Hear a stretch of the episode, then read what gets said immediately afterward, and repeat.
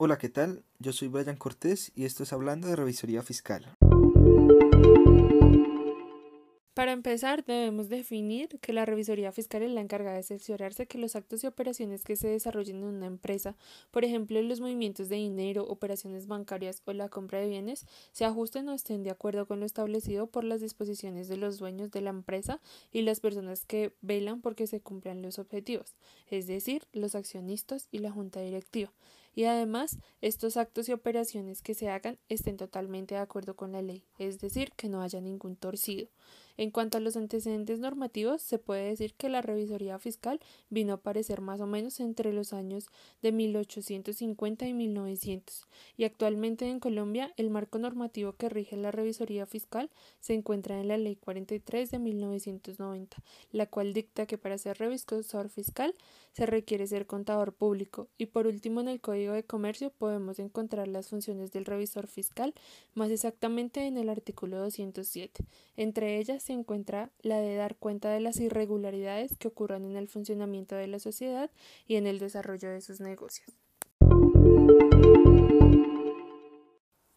Bienvenidos a la sección de entrevistas. En esta ocasión vamos a hablar sobre un tema bastante interesante, los principios éticos de los contadores que trabajan como revisores fiscales y de la manera en cómo actúan frente a las situaciones que se les presentan en su labor situaciones que claramente pueden ponerlos en aprietos e incluso pueden llegar a hacerlos incumplir estos principios.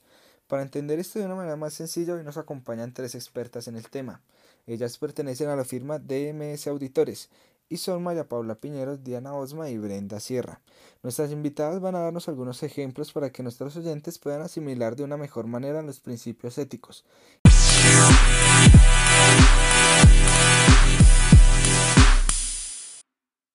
Para empezar, le pedimos a María Paula que nos diera ejemplos sobre los principios de objetividad e integridad.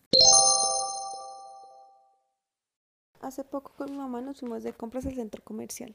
Entramos al almacén favorito de ella y vimos el vestido de color rojo que era perfecto para la noche. Cuando lo vi a simple vista dije, ¡ay, qué vestido tan hermoso! Y la convencí para que se lo midiera. Cuando salió al mostrador me llevé la sorpresa el vestido. No se le veía muy bien a mi mamá, ya que era tan ajustado que se le hacía ver más gorda.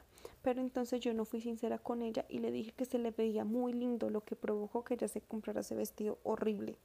Cuando me preguntan qué es el objetivo, lo primero que se viene a mi cabeza es ser como los caballos, mirar hacia el frente y no desviar mi camino, no tomar decisiones que sean afectadas de manera negativa. Para ejemplificar esto recuerdo muy bien con mi familia estábamos planeando el viaje de fin de año, planeando ir a Cartagena. Sin embargo, antes de comprar todo lo necesario, mi hermana decidió consultar con una agencia de viajes. Ellos nos ofrecieron tiquetes más baratos, alojamiento, mejores hoteles, todo incluido. Mi hermana nos convenció y decidimos aceptar el viaje con la agencia. Sin embargo, el día esperado, cuando llegamos al aeropuerto, nos llevamos la sorpresa que no aparecía registrada en el sistema. Llamamos al hotel y tampoco aparecía la reserva. En pocas palabras, nos engañaron, nos robaron la platica. En ese momento nosotros no fuimos objetivos porque nos dejamos influenciar de la agencia de manera indebida. Tal vez si hubiéramos realizado el viaje por cuenta de nosotros estaríamos eh, y hubiéramos conocido Cartagena. De la misma manera que María Paula, Diana nos dio ejemplos sobre el principio de competencia y diligencia profesional y el principio de confidencialidad. Encontramos el principio de confidencialidad, el cual nos indica que debemos guardar prudencia con la información originada bajo la relación profesional empresarial, es decir, no se puede revelar dicha información a personas ajenas ni para uso y beneficio propio sin la debida autorización, a no ser que exista un derecho de deber legal de revelarla.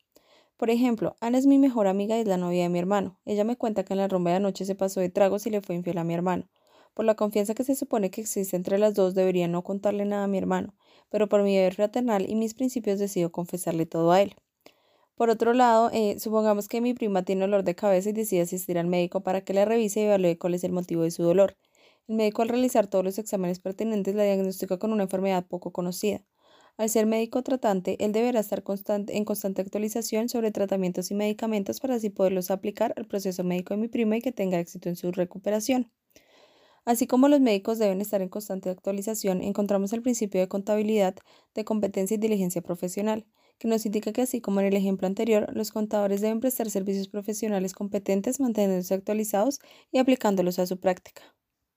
Para finalizar, Brenda nos dio un ejemplo para entender en qué consisten los principios éticos de comportamiento profesional e independencia. Juan y Pedro son compañeros de trabajo. Juan piensa que Pedro no está haciendo lo correcto y adicionalmente maneja malos comportamientos cuando se le hace alguna observación. Juan decide hablar con su jefe y ponerle un sobreaviso lo que estaba sucediendo con Pedro para que él tomara las acciones correctivas correspondientes, sobre todo porque Juan piensa que es importante los comportamientos profesionales y la independencia para lograr un buen ambiente laboral y hacer las cosas correctas. Bueno, así como lo vemos en el caso mencionado, los contadores deberán tener comportamientos profesionales y una independencia esencial de la mano con la honestidad, integridad, sinceridad, criterios propios, ya que con la combinación de cada uno de ellos y adicionalmente con la responsabilidad y excelencia lograrán mantener su carrera profesional de la manera más intachable.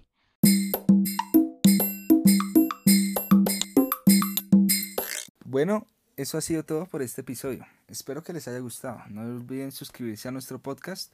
Estaremos subiendo nuevos episodios todos los lunes. Hasta una próxima oportunidad. Chao, chao.